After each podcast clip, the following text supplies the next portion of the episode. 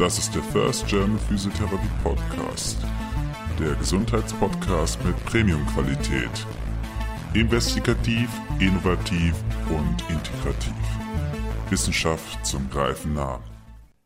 Hallo Community, mein Name ist Anton Schwibbe. Und bevor der Podcast beginnt, möchte ich noch ein wichtiges Thema ansprechen.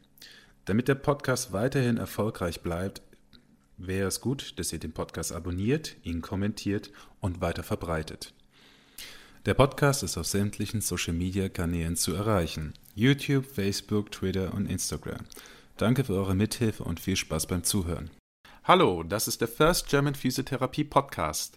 Heute habe ich Nicole Badkowski bei mir. Sie ist staatlich anerkannte Physiotherapeutin und hat 2014 ihr Staatsexamen in Deutschland Würzburg absolviert. Danach hat sie verschiedene Weiterbildungen in dem muskuloskeletalen Bereich gemacht und vor allem dann auch 2014 ihr Zertifikat für manuelle Lymphdrainage erfolgreich abgeschlossen. Seitdem hat sie in verschiedenen Privatpraxen in Deutschland gearbeitet. In der Schweiz arbeitete sie in einem öffentlichen Spital und aktuell ist sie in einer Privatpraxis tätig. In vielen privaten Diskussionen wird deutlich, dass Nicole Bartkowski ein Freund der evidenzbasierten Medizin ist und nach ihren Möglichkeiten versucht, im Alltag Best Practice umzusetzen. Nun möchte ich heute sich mit ihr und Jan über das Thema manuelle Lymphdrainage sprechen. Und dazu begrüße ich beide ganz herzlich hier bei uns. Hallo Nicole, hallo Jan. Hallo Anton, hallo Jan. Hallo, grüßt euch. Wie hast du manuelle Lymphdrainage gelernt? Also so wie jeder Therapeut in Deutschland habe ich so eine ähm, vierwöchige Vollzeitausbildung gemacht bei Lymphologic. Scheinbar nicht unbedingt ähm, standardisiert ist, was man da lernt. Unsere Ausbildungen, aber zumindest das Konzept äh, war ja ein anderes, auch in, einem andern, in einer anderen Stadt, oder? Und die Stunden, die sind ja die gleichen, aber die Inhalte haben sich doch sehr unterschieden, auch was so gewichtet wurde, welche Inhalte wie lange behandelt wurden, die sind ja nicht ganz klar definiert. Also zum Beispiel auch, wie lange Kompressionsbandagen beigebracht werden, ähm, ob man einen Praxistag hat oder nicht. Ja, das ist, äh, wie die Stundenanzahl ist definiert, aber die Inhalte nicht ganz genau.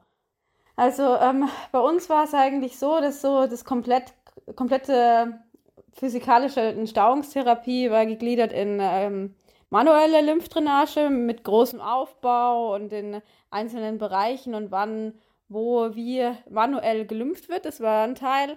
Dann die ähm, Kompressionstherapie, also die Bandagen, ähm, die dann auch, ähm, wie die Phasen aufgebaut werden, die Entstauungsphase, die Erhaltungsphase. Ähm, ja, dann die Hautpflege war ein Teil von der Ausbildung dann die Bewegung in Kompression und ähm, ja, die, die Inhalte, also diese die bürokratischen Problematiken, wie das verordnet werden muss, wie Patienten an den Stauungsmaterial kommen, wie man äh, das gestalten kann, dass es doch auch irgendwie ähm, gewinnbringend ist, diese ähm, Lymphtherapie in einer, einer deutschen Praxis. Was würdest du sagen, wenn du das jetzt mal vergleichst mit den Leitlinien, die zur Verfügung stehen in der Lymphdrainage? Es gibt ja die AMWF-Leitlinie, es gibt das internationale Konsenspaper von der, von der Internationalen Lymphgesellschaft. Wie würdest du jetzt äh, das beurteilen? Gibt es da Gibt es da eine Diskrepanz in Deutschland in der Ausbildung und auch in der Anwendung? Und auch so, wie du es jetzt gelernt hast? Ja, also sicherlich ist es so, dass äh, der manuelle Anteil halt extrem hoch gewichtet ist, auch in den Ausbildungsstunden. Und auch nicht wirklich unterschieden wird, ähm, dass man bei einigen Ödemen gar nicht mehr wirklich manuell arbeitet, was ich auch in der Praxis jetzt nicht tue, sondern ich mache hauptsächlich eine Entstauungstherapie über die Kompressionsbandagen und danach eine Bestrumpfung. Und zu meiner Zeit zumindest damals war das noch so, wenn du Beinödem hattest, dass du dann am Hals gestartet hast, was ja mittlerweile absolut ähm, obsolet ist. Und ähm, naja, die, viele Leitlinien, die, die betone einfach die Wichtigkeit der Kompression und der manuelle Anteil, der kann natürlich auch weggelassen werden. Es ist auch meine klinische Erfahrung, bestätigt dies auch. Ist das ein Unterschied zwischen dem, was so in Deutschland gemacht wird und was international gemacht wird im Bereich Lymphdrainage? Also ich kann ja nur, ich arbeite in der Schweiz und ich habe ja auch in Deutschland gearbeitet. Ich kann jetzt ähm, einfach nur die zwei Länder vergleichen, weil von den anderen Ländern weiß ich nicht genau, wie das mit der Lymphtherapie abläuft. In Deutschland ist es halt so, dass unsere Ausbildung hat es ja eigentlich auch ähm, so gelehrt, dass man Kompressionstherapie macht und auch die Patienten bandagiert und danach bestrumpft. In der Praxis allerdings äh, war das natürlich ganz anders. Die meisten äh, Lymphtherapeuten lymphen nur, weil die Patienten sich nicht bandagieren lassen oder ihre Strümpfe nicht tragen wollen. Und das entspricht ja natürlich aber nicht dem Sinn und Zweck der komplexen Entstauungstherapie. Wie sieht denn Anwendung idealerweise aus? Also wie sollte es denn sein? Ich kann also sagen, wie ich das in der Praxis mache. Ich habe halt eher so posttraumatische, traumatologische Patienten, vielleicht mit einem Hintergrund von einer chronisch-venösen Insuffizienz, die dann einfach vielleicht ähm, dann entgleisen oder ein sehr starkes Ödem bekommen. In, in dem Fall plane ich halt eine Entstauungsphase. Ja, die geht eine Woche bis äh, maximal zwei Wochen, wo ich den Patient mindestens dreimal pro Woche sehe und den Kompressionsverband entsprechend immer wieder erneuere. Ich leite die Patienten an, sich zu bewegen in der Bandage. Sie sollen dann einfach ihre Übungen machen, die sie sowieso machen, oder sie kriegen dann neue Übungen gezeigt. Währenddessen wird die Verordnung für Kompressionsstrümpfe beim Arzt organisiert und auch schon beim letzten Tag der Bandage einen Termin abgemacht im Sanitätshaus, dann die Strümpfe angemessen werden. Und damit ist eigentlich meine Therapie sozusagen beendet, weil ich eigentlich auch keine chronischen Patienten habe, die irgendwie onkologisch behandelt werden, die immer wieder aufgeboten werden, sondern die eigentlich nur bei mir sind, weil sie sonst auch noch ein anderes Problem haben, wie eine Knieprothese oder ein Achillessehnenriss oder sonst was. Dann ist aber für mich der Teil von der Lymphtherapie abgeschlossen. Theoretisch würde das jetzt dann eigentlich eine Erhaltungsphase geben, wo der Patient seinen Strumpf trägt und sich selbst bewegt, so viel wie möglich mit dem Strumpf. Und da würde das überprüft werden, ob es denn nach einem halben Jahr oder Jahr eine erneute Entstauungsphase mit einer neuer Strumpfanpassung geben muss. Das wäre eigentlich so die Idealtherapie. Und wie sieht es dann soweit dann aus? Meinst du, das wird so umgesetzt bisher oder was hast du, was ist deine Erfahrung dort in dem Bereich? Also ich kann auch wieder nur die zwei Länder vergleichen. In Deutschland wird es definitiv nicht so umgesetzt. Das habe ich zumindest noch nicht so erlebt. Es gibt mit Sicherheit spezialisierte Lymphpraxen. Ich war einmal in einer zum Hospitieren, wo das wohl so gemacht wird. Die haben dann aber wahrscheinlich auch speziell zuweisende Ärzte, die dementsprechend auch verordnen. Es ist in, wegen der Bürokratie in Deutschland eben auch nicht ganz so einfach wie in der Schweiz.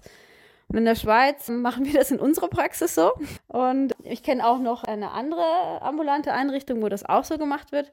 Allerdings höre ich von Patienten immer wieder andere Geschichten. Auch, ich habe auch Patienten, die einen Fahrtweg von einer halben Stunde auf sich nehmen, einen ausgebildeten Therapeuten zu bekommen, bei dem diese Therapie auch was bringt. Ja, dementsprechend glaube ich, ist es leider ein bisschen ein schwarzes Schaf in der Physiotherapie, was äh, eine sehr große Dunkelziffer hat an Leuten, die entweder das nicht richtig machen oder nicht richtig ausgebildet sind, das nicht richtig machen möchten. Und warum glaubst du, ist da so eine große Diskrepanz? Deutschland jetzt zum Beispiel ist es aufgrund von bürokratischen Schwierigkeiten schon recht schwierig. Die Therapiefrequenz ist ja festgeschrieben auf der Verordnung und die Häufigkeit auch und meistens mit sechs. Und sechs ist unter Umständen auch schon zu wenig für eine komplette Entstauungstherapie. Des Weiteren ist halt das Material für Therapeuten in Deutschland gar nicht frei zugänglich. Das heißt, sie bekommen eine Verordnung nur mit Lymphdrainage müssten sich eigentlich noch Bandagen und so weiter irgendwohin organisieren. Dann war es zu meiner Zeit in Deutschland so, dass die Verordnungen ja nach zwei Wochen abgelaufen sind. Das heißt, es ist eigentlich schon mal von den Grundvoraussetzungen gar nicht richtig möglich, so eine Entstauungstherapie richtig durchzuführen. Also habe ich das richtig verstanden? Die, die kriegen eine Verordnung für die manuelle Lymphdrainage. Dann kriegen die halt sechsmal ihre manuelle Massage. Aber das, was sie jetzt eigentlich bräuchten, das Material und vielleicht ein Kompressionsstrumpf, der wird dann gar nicht mitverordnet. Ganz genau. Also das wird nicht mitverordnet und die Therapiefrequenz ist zum Beispiel einmal wöchentlich. Ja, und du darfst ja in Deutschland als Therapeut, ich weiß nicht, ob das immer noch so ist. Ich bin 2016 in die Schweiz gegangen. Es ist ja so, dass du diese Therapiefrequenz gar nicht selbstständig ändern darfst, zumindest damals nicht. Das heißt, du musst das Rezept ändern lassen, Kompressionsmaterial organisieren, die Bestrumpfungsverordnung organisieren und dann auch noch schaffen, dass der Patient damals innerhalb von zwei Wochen diese Entstauungstherapie eigentlich beginnen kann. Wie viel Prozent von den Patienten brauchen denn jetzt tatsächlich diese Massage und wie viele brauchen die Bandage oder den Strumpf oder anderes Material? Meine Patienten Traumatologische, orthopädische Patienten ähm, brauchen überhaupt gar keine Lymphdrainage als ähm, den manuellen Anteil davon.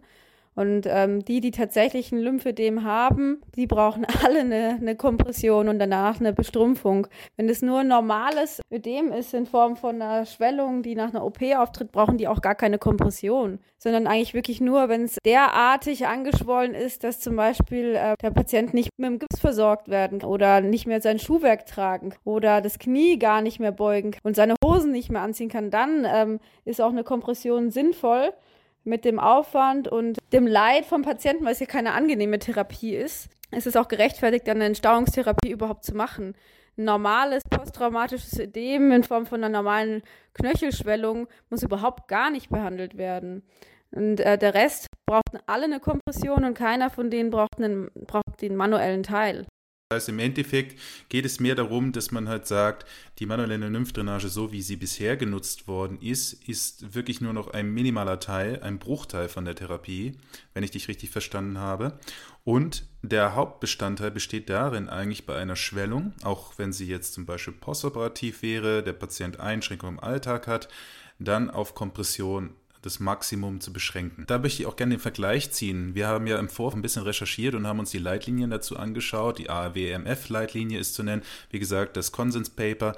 Und letztendlich kommen die alle zu dem auch, was du sagst. In dem Konsenspapier sagen sie ja nur, dass manuelle Lymphdrainage ja schon seine Berechtigung hat, aber es immer noch nicht so viele gute Studien gibt, die das beweisen, dass es besonders gut ist. Während dann halt äh, zum Beispiel es die holländischen Leitlinien gibt, die gar nicht darauf eingehen. Sie sagen dann eigentlich, da wird Lymphdrainage schon gemacht, aber dann halt nur mit starker Kompression. Du hast ja auch gesagt, in deiner Erfahrung ist es ja wirklich so, dass eigentlich der entscheidende Punkt ist. Wir müssen weniger Lymphdrainage machen und mehr zur Kompressionstherapie hingehen, beziehungsweise mehr bewegen. Sollte Lymphdrainage auch bei einem Lipödem angewendet werden? Also ich halt ehrlich gesagt nicht sehr viel sowieso von einer Lymphtherapie bei einem Lipödem, was jetzt nicht nach einer Liposuktion ist und es deswegen posttraumatisch zu einem großen Ödem kommt. Weil man weiß ja auch, dass bei einem Lipödem nicht wirklich Wellungsreduktion herbeigeführt werden kann. Anders bei einem Lipolymphödem, ja. Ähm, das heißt, ich habe jetzt gerade letzte Woche erst eine Lipödem-Patientin diese Therapie erspart.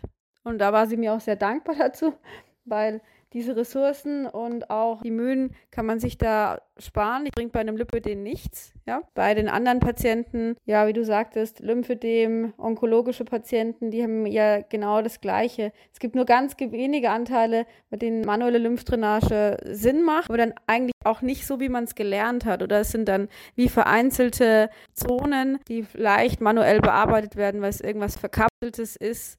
Und ähm, ja, sehr schwierig ist, anders zu erreichen, dann wird das vielleicht für fünf Minuten gemacht und dann muss da genauso eine Kompression hin oder die Kompression muss dann auch speziell angepasst werden in Form von einer Druckerhöhung lokal in einem Bereich. Aber im Grunde genommen unterscheidet sich das auch nicht ähm, sehr stark, die traumatologischen Patienten von anderen Patienten. Grundsätzlich ist es ja schon okay, Lymphdrainage anzuwenden, aber nicht in dem Umfang und in der Masse, wie man das bisher gemacht hat. Also ich bin der Meinung, dass das, was man bisher gelernt hat, ähm, sicher so nicht angewendet werden sollte. Also es sollte sicher nicht ein großer Aufbau gemacht werden mit Bauchtiefdrainage und dem Ganzen. Das könnte eigentlich komplett gestrichen werden aus der Ausbildung.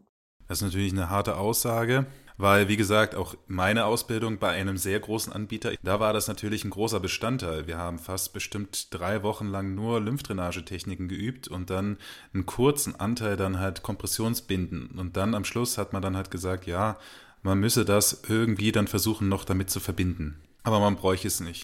Bei uns war zum Glück der Anteil da deutlich höher. Wir mussten auch die Kompressionsbandagen in einer bestimmten Zeit erschaffen. Da wurde auch die Zeit gestoppt. Ist in dem Fall schon ein größerer Anteil gewesen als bei dir.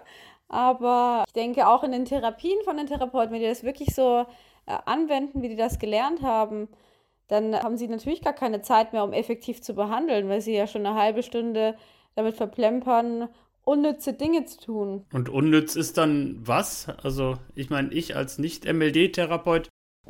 Den Hals zu behandeln, wenn du ein, ähm, ach, ein Fußödem hast, ja, den Hals, den, den Bauch und die Leiste und Aber nützt denn den Patienten die Behandlung dann so, wie sie in den Praxen oft gemacht wird? Nee, also auch äh, das ist das, was ich auch ähm, ja immer wieder gezeigt oder warum Ärzte auch Lymphdrainage auch immer weniger auch verordnen wollen, weil sie ja auch selber merken, es bringt gar nichts. Ja, die Patienten, die kommen jahrelang in die Lymphtherapie und haben entweder das gleiche Ödem oder haben überhaupt gar kein Ödem. Da fragt man sich ja schon, was da eigentlich passiert in den Praxen. Und wie ist das mit MLD zur Prävention? Also ich kenne ja auch nicht wenige Krankenhäuser, wo alle präventiv gleich erstmal nach der OP MLD kriegen. Ja, das bringt gar nichts.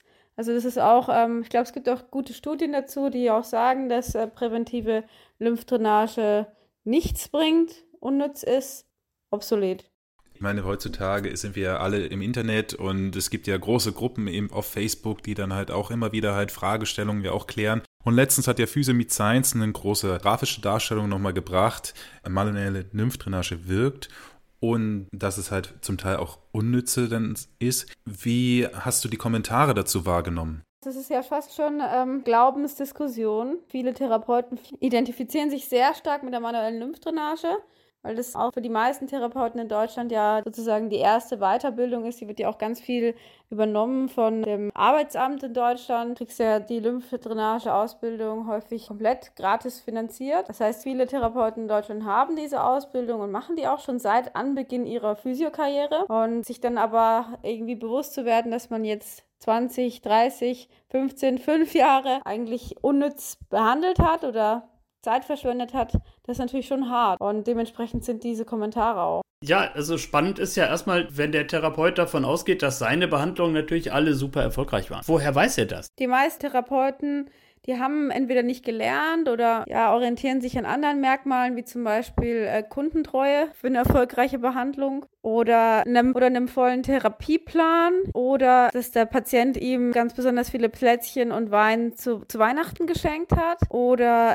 definiere Erfolg, oder? Du kannst Erfolg aus unternehmerischer Sicht ist vielleicht tatsächlich, dass der Patient möglichst lange gebunden ist. Ja, aber wenn der Patient mit dem gleichen Problem sehr oft wiederkommt, wie erfolgreich war dann deine Behandlung? Ja, aber zum Beispiel bei diesen präventiven Behandlungen kann der Therapeut sich ja einbilden, der Patient hat nur kein Lymphedem entwickelt, weil er ja einmal pro Woche zur manuellen Lymphdrainage gekommen ist. Das ist ja der Erfolg was zu verhindern, was wahrscheinlich sowieso niemals passiert wäre, ja? Und auch mit der Behandlung überhaupt nichts zu tun hat, dass es eigentlich eine Chronifizierung ist und der Patient weniger Lebensqualität hat dadurch, dass er sich gezwungen fühlt, einmal wöchentlich zur Physiotherapie zu kommen. Naja, daran möchte man natürlich nicht denken, ist auch ein unschöner Gedanke. Auch so bei postoperativen Ödem. Ich meine, wenn die ja auch von alleine verschwinden normalerweise und man trotzdem Lymphdrainage macht, dann ist es ja naheliegend, dass man ja auch im ersten Moment denkt, ja, das ist mein Werk. Das ist jetzt so schnell weggegangen, weil ich das gemacht habe. Ja, richtig. Also weißt du, in der Praxis bekomme ich ja ganz, ganz viele Verordnungen und Patienten stellen sich vor mit, mit einer Verordnung für manuelle Lymphdrainage, die eigentlich überhaupt nicht behandlungsbedürftig sind wo ich fragen muss, wo ist denn jetzt das Ödem? Ja, und das ist eine ganz normale, nicht eiweißhaltige Einlagerung von ein bisschen Wasser, die überhaupt weder zu einer Funktionseinschränkung noch zu sonst irgendwas führt. Ähm, das ist nicht behandlungsbedürftig. Und wenn du natürlich sowas behandelst, dann hast du vielleicht eine Therapie, weil der Patient, der denkt, der hat das Problem oder ihm wird es eingeredet vom Arzt und du behandelst das, du sagst ihm dann, okay, jetzt machen wir das und es ist für den Patienten angenehm und das ist dann dein Erfolg. Du hast ja gefragt, was ist der Erfolg für die Therapeuten? Im Grunde genommen, wenn du nicht gelernt hast, mit Assessments zu arbeiten oder wie du selber Qualität misst oder wie auch dein Arbeitgeber Qualität äh, von dir misst, das ist, das ist ja, das ist ja nicht einheitlich definiert. Vielleicht möchte dein Chef auch nicht, dass du die Behandlungen nach fünf, sechs Mal abschließt. Dann war die Behandlung aus der Sicht deines Arbeitgebers ja überhaupt nicht erfolgreich. Steigert das die Lebensqualität des Patienten? Ja, das muss man sich halt meiner Meinung nach immer fragen auch ob man überhaupt diese Therapie macht. Weil ich kläre zum Beispiel meine Patienten beim ersten Termin immer auf und sage denen auch, was auf die zukommt, weil das ist keine angenehme Therapie. So eine Entstauungstherapie, die ist sehr intensiv. So ein Verband ist auch recht unangenehm zu tragen. Wir zum Beispiel in unserer Lymphausbildung mussten mal einen ganzen Tag lang so einen Armverband bis zur Achsel selber tragen als Therapeuten, was auch eine Erfahrung war, das äh, kann ich euch sagen. Es ist nämlich wirklich nicht so angenehm. Du kannst, es ist sehr warm, du kannst dich darin nicht bewegen. Das drückt auch, vor allen Dingen, wenn du kein Ödem hast, drückt es sehr stark auf die Gefäße. Das heißt, du brauchst schon einen gewissen Leidensdruck und auch meiner Meinung nach einen gewissen Erfolg, der das rechtfertigt, auch so eine einschneidende Therapie, die auch sehr kostenintensiv ist, überhaupt zu machen. Auch muss man sich überlegen, ist es auch gerechtfertigt, einen Patienten zu verpflichten oder dem, ihm nahezulegen, dass er einen Kompressionsstrom trägt. Wenn das Ödem quasi nicht vorhanden ist und ein Patient auch nicht stört, ja, eine leichte Schwellung von einem halben Zentimeter, dann muss man sich fragen, ist es ethisch vertretbar, den Patienten auch überhaupt so zu versorgen? Weil letztendlich macht ihn ja die Therapie dann kranker oder, oder nimmt mehr Lebensqualität, als dass es dann ihm welche gibt. Das, und das, diese Entscheidung, die muss tatsächlich der Patient dann fällen und auch abwägen. Aber dazu muss er auch aufgeklärt und informiert sein. Was kann ich denn erreichen? Was würde besser werden? Komme ich dann besser in meine Schuhe? Kann ich dann besser laufen? Dann ist es auch gerechtfertigt. Wenn das nur was Kosmetisches ist und mit dem Auge kaum zu erkennen ist, dann ist es sicher nicht gerechtfertigt. Aus Therapeutensicht, aber meistens auch aus ähm, Patientensicht, diesen Weg zu gehen, überhaupt, ist überhaupt nicht gerechtfertigt. Ja, aber dann verstehe ich als, als nicht Lymphtherapeut jetzt, wieso das dann oft in so einer Behandlung endet, weil dann lässt man doch diesen unangenehmen Teil weg und wenn es ja ohnehin nichts macht, weil der hat ja vornherein, von vornherein gar kein Problem und der Patient möchte vielleicht nur ein bisschen gestreichelt werden, dann kriegt er halt die 45 Minuten die Massage und das machen wir doch ab jetzt zweimal die Woche, dann ist doch der Arbeitgeber zufrieden und tipptopp, der Plan ist voll. Ja, das ist wahrscheinlich. Ich hingegen erlebe das häufig so. Ich habe ja eher jüngere berufstätige Patienten, die sind meistens sehr dankbar. Ich habe eigentlich noch niemals erlebt oder vielleicht einmal erlebt in der Schweiz, dass jemand dann darauf beharrt hat oder versucht hat, eine Massage zu erpressen, sondern die meisten waren eigentlich froh und sagen dann, ja, dann ist ja wunderbar, dann kann ich mir das auch sparen, die Zeit kann ich anderweitig nutzen. Bin ich echt froh, wenn ich das gar nicht brauche. Wenn das jetzt eine Fachperson angeschaut hat und mir das erklärt hat, jetzt weiß ich das auch, jetzt kenne ich auch die Kriterien, ab wann das denn Sinn machen würde, das zu behandeln, kann das selber erkennen, auch in Zukunft, wenn sich die Situation verschlimmert. Und bis dahin schaue ich einfach, dass ich mich genug bewege und gut ist kann die Termine löschen. Die meisten Patienten, die ich aufgeklärt habe im ersten Termin, waren eigentlich im Gegenteil wirklich froh, dass sie gar keine Therapie brauchen und sich äh, keine Gedanken mehr darüber machen müssen. Ich glaube, das ist in Deutschland tatsächlich anders. Da sagen, glaube ich, viele, ich habe doch Krankenkassenbeiträge bezahlt, da steht mir das doch zu. Ob ich das brauche oder nicht, ist mir doch scheißegal, ich will die Behandlung haben. Dafür habe ich doch bezahlt. Da muss man sich halt fragen, ob das ähm, ethisch ist, sinnlose Therapien zu machen und auch dem Patienten die Ethikfrage zu stellen, dass denn auch für ein Gesundheitswesen vertretbar ist. Ja, aber der Arzt hat es doch verschrieben. Der Arzt will doch, dass ich das kriege. Das macht mich doch gesund. Wenn man aber doch gar kein Problem hat, dann kann es ja auch nicht gesund machen. Aber der Arzt hat es doch gesagt. Ich definiere Krankheit, oder? Ja, der Arzt hat gesagt, ist halt dennoch so, dass der Therapeut ausführend ist. Das heißt, ich, jeder Therapeut sollte selbst die Verantwortung tragen für sein Handeln. Und äh, letztendlich muss natürlich auch jeder Therapeut am Ende des Arbeitstages hinter dem stehen können, äh, was er gemacht hat, ethisch genauso wie wirtschaftlich. Und wenn Therapeuten wirklich überlegt diese Entscheidung treffen, dass das so in Ordnung war, dann müssen die letztendlich auch mit den Konsequenzen leben. Und die Konsequenzen im System sind definitiv da. Es wird weniger verordnet, es wird sehr schlecht vergütet, es hat einen schlechten Ruf. Viele Praxen wollen das auch nicht mehr machen. Patienten sind über, Schrägstrich, eigentlich unterversorgt, also nicht so versorgt, wie sie sollten. Es wird stiefmütterlich behandelt und letztendlich ist das der Preis von dem Arbeiten über Jahrzehnte auf so eine Art und Weise. Mhm. Ja. Schade. Also ich meine, du hast das jetzt auch relativ gut nochmal zusammengefasst und ich denke, was ja wirklich wichtig ist, ist ja einfach ein Reflexionsprozess. Zu fragen, ist die Behandlung wirklich sinnvoll? Ist sie zielführend? Hilft sie dem Patienten? Und was müsste sich, um dann diese Punkte zu erfüllen, was müsste sich dann in der Praxis ändern? Grundsätzlich in Deutschland, glaube ich, echt ein großer Teil, wenn ich mir jetzt wieder überlegen würde, ich würde jetzt zurückgehen nach Deutschland, dann müsste ich echt den Beruf wechseln, weil du, du kannst da ja nicht arbeiten, wie es eigentlich sinnvoll wäre, aus, aus wirklich bürokratischen Gründen.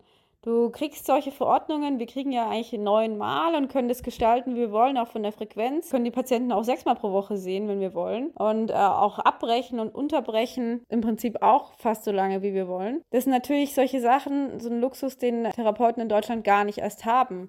Und dafür können die auch nichts. Das ist einfach, das System ist äh, echt richtig, richtig doof dafür. Und dann muss natürlich für einen Therapeuten eigentlich ein Material, Kompressionsmaterial muss eigentlich äh, sofort zugänglich sein. Und das heißt, eine Praxis sollte sich von vornherein überlegen, biete ich das jetzt an oder nicht? Und vielleicht auch mit den kooperierenden Ärzten eigentlich schon wie Deals machen, wie so eine Verordnung, wie Vorlagen hinschicken, wie das aussehen muss, dass das Kompressionsmaterial verordnet ist. Dementsprechend muss natürlich aber auch die Ausbildung gleich sein. Aber das Problem haben wir in anderen Bereichen auch, dass, dass sich nicht an Leitlinien gehalten wird. Wie wird das dann es gibt ja dann auch keine Konsequenz, wenn du dich nicht an Leitlinien hältst. Passiert ja auch nichts. Kannst du einfach jahrzehntelang so machen, Patienten schaden, interessiert ja keinen, äh, blöd gesagt. Worüber müssten denn dann die Therapeuten nachdenken? Was wäre das, was eine Änderung bringen würde? Frage ist halt, wollen Therapeuten überhaupt eine Änderung? Das ist die große Frage.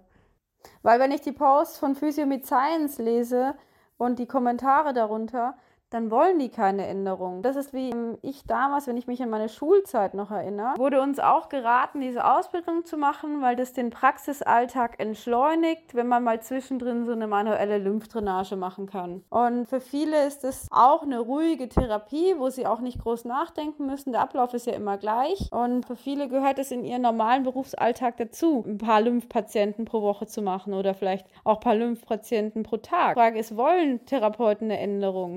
Also ist das dann Wellness für den Therapeuten? Ich weiß es nicht. Ich habe nie so gearbeitet, konnte es nie mit meiner Ethik vereinbaren, auch nicht mit, meinem, mit meiner Art und Weise zu behandeln, die einfach zielgerichtet ist und ich will auch ein Ergebnis haben von meiner Therapie auch selber und auch einen Erfolg, den ich messen kann in meinen Therapien. So war ich auch schon immer. Ich konnte das Motiv für mich, für meine Handlungsweise nicht nachvollziehen, aber wenn ich die Kommentare lese, dann weiß ich nicht, ob Therapeuten denn eine Änderung möchten. Und ich denke auch die Frage, das ist, das ist echt eine gute Frage, möchten Therapeuten eine Änderung, ja oder nein? Ich denke, wir haben jetzt sehr viel über das Thema Lymphdrainage auch gesprochen und haben klar darstellen können, dass es auf jeden Fall Veränderungen gibt in der Lymphdrainage, dass es Leitlinien gibt, dass es Informationen dazu gibt dass es einen Status quo gibt, wie Therapeuten in Deutschland arbeiten, wie sie in der Schweiz arbeiten. Wir haben darüber gesprochen, was wir uns darunter vorstellen, wie sich das entwickeln könnte. Und ich denke, das sind jetzt wirklich ganz viele Aspekte, die wir jetzt einfach auch nochmal hier durchleuchtet haben. Ein letzter Aspekt ist ja auch der, den du am Schluss noch gesagt hast, ist, ich glaube, wir müssen einfach mehr Standards auch einfach in der Therapie anbringen. Sei es in der Ausbildung, sei es in der in der Datenerhebung, sei es dann halt auch in, der, in dem Umgang mit dem Patienten, so dass es einfach auch wesentlich weniger Missverständnisse gibt. André Meichtre hat ja in dem Podcast vorher mal gesagt, dass es ja vielleicht wichtig wäre, dass wir auch alle mal eine gemeinsame Sprache sprechen würden. Das heißt, dass wir uns nicht dann alle so unterschiedlich durcheinander reden, sondern dass wir uns alle dann auch einheitlich benehmen und dass wir auch Spezialisten haben, die dann halt sich dann auf etwas dann konzentrieren und darin in ihrem Fachbereich bleiben und dass nicht jeder Physiotherapeut alles macht. Das sind ja natürlich ganz viele, ganz viele Probleme, die ja auch sowohl in Deutschland dann vor allem sind. Hier in der Schweiz haben wir das ein bisschen durch die Akademisierung versucht zu ändern, aber auch da gibt es natürlich selbstverständlich Probleme, die sich dann über die Jahrzehnte hin, aber auch noch weiterhin verbessern werden, denke ich. Und da möchte ich wirklich jetzt äh, dir danken, dass du dir die Zeit genommen hast, mit uns diese Fragen dann zu klären. Und ich wünsche dir auf jeden Fall einen schönen Abend. Danke. Euch auch. Und Jan, ich wünsche dir natürlich auch einen schönen Abend. Okay, bis dann. Ciao. Das war der First German Physiotherapy Podcast. Wenn euch das Projekt gefällt, unterstützt es, indem ihr dann den Podcast abonniert, Kommentare schreibt und Diskussionen anregt. Danke fürs Zuhören und bis zum nächsten Mal.